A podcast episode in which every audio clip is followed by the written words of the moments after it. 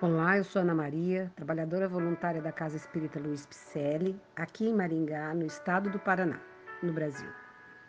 Estou fazendo a leitura do livro Coletâneas do Além, ditado por diversos espíritos amigos, através da lavra mediúnica de Francisco Cândido Xavier. O episódio de hoje intitula-se Revolução Espiritual, Emmanuel. Dentro de suas atividades nos tempos modernos, os espiritistas sinceros não podem desconhecer o sentido revolucionário da tarefa que lhes coube.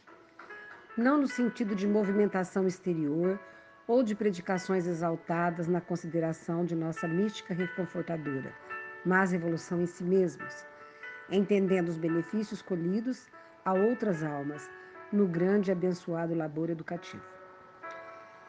Necessitam eles de muito tempo ainda, na contagem dos anos sucessivos, para a preparação de ambiente, no objeto de aplicar-se o ensinamento de modo coletivo. Não se atingirá a finalidade, a doutrina, sem a formação da base espiritual, mantenedora da estabilidade das grandes realizações. A revolução preconizada é toda de natureza espiritual, começando no eu desenvolvendo-se no mundo individual, projetando assim mais luz no caminho da coletividade. Cada estudante da escola doutrinária deverá sentir em si mesmo o estímulo do aprendiz, dedicado ao seu mestre, provando ao Senhor na, da seara, com os seus sacrifícios próprios, o índice de aproveitamento pessoal. Esse movimento, portanto, não requer armas, apoio político e outros auxílios necessários às organizações estritamente materiais.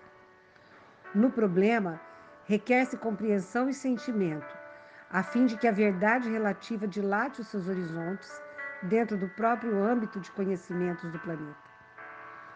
Não bastará, pois, a frequência às reuniões ou a procura deste ou daquele concurso da doutrina, para que em semelhante assunto se arvore o leigo e sabedor de teorias espiritualistas. Requer-se o sentimento e a essência educativa, para que o ideal não se perca em seus grandiosos fins. Os espiritualistas estão vivendo a fase revolucionária em si mesmos, e dentro dela convém recordar que para seguir o Divino Mestre não é necessário escarificar as minas profundas da cultura complicada do século, e nem é preciso condenar as demais doutrinas que não sentiram ainda o Evangelho Redentor. Sabemos que no futuro todas as filosofias terrestres estarão emanadas em sua lição de simplicidade e amor.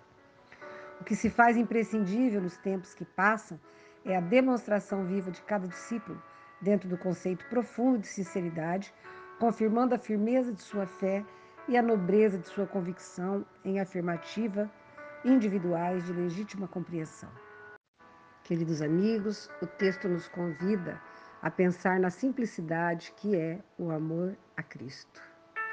Obviamente, precisamos desenvolver o intelectual, mas o espiritual depende somente de nós.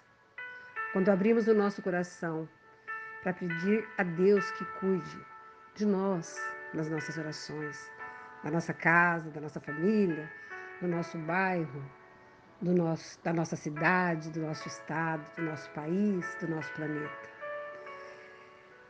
Os céus se abrem para nos atender. Então, que a gente tenha simplicidade nesse amor a Deus, a Jesus, aos ensinamentos do Pai, para que a gente possa colher frutos e divulgar a doutrina sem arrogância, sem uma postura de que sabemos tanto intelectualmente e às vezes estamos ainda com o coração vazio. Nossos podcasts são leituras destas mensagens da doutrina espírita, da ciência espírita, ditadas pelos espíritos e codificadas por Allan Kardec. Para assim melhor entendermos o cristianismo redivivo, trazendo-nos uma doutrina reveladora e libertadora. Para nos ajudar, doe-nos um café, faça um pix 37.965.614 barra mil ao contrário e fim 18, pois suas doações nos manterão no ar e nos ajudarão com nossas ações sociais, cursos podcasts.